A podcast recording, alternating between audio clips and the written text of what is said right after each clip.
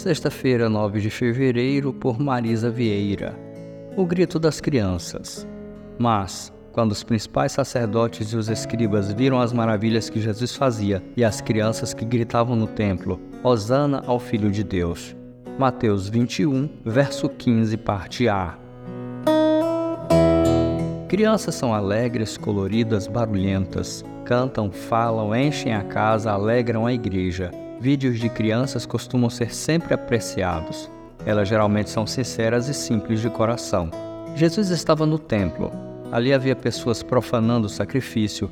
Havia também pessoas que se aproximavam dele para serem curadas. Mas o que chamou a atenção da liderança que estava ali foi o grito das crianças. Não havia naquele grito de louvor a intenção de bajular ou de conseguir algo em troca.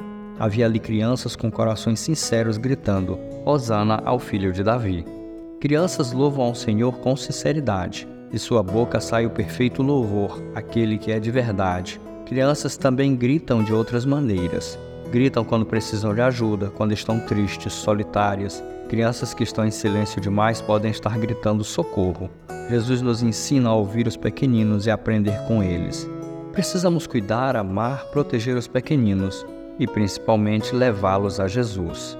Que não coloquemos as crianças de lado.